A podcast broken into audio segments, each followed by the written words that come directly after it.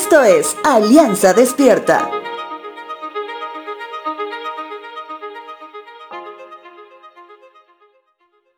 Recuerdo que en la celebración típica de un cumpleaños de niños siempre está presente una piñata.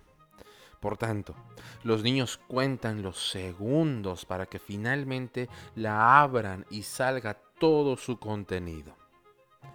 Recuerdo haber visto alguna vez cómo los niños se aferran a tomar más de lo que tienen los demás, sin siquiera ver lo que están intentando agarrar con sus dos manos.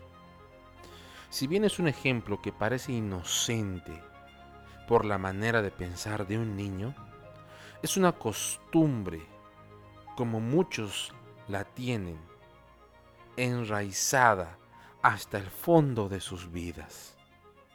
Y sigue tomando todo lo que pueden con sus dos manos, a manos llenas, sin importar el tiempo que le quitan a su familia, sin importar el desgaste de su propio cuerpo.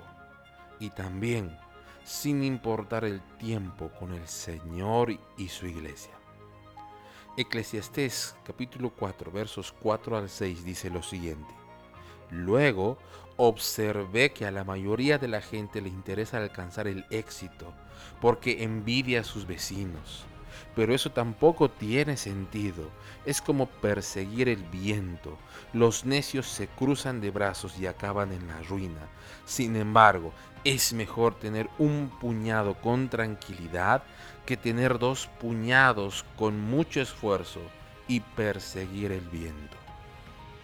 El día de hoy te animo a que tomes lo que realmente necesitas tú y tu familia. Porque si la codicia es parte de tu vida, nunca será suficiente. Nada aprovecharás si ganas el mundo, pero pierdes tu alma.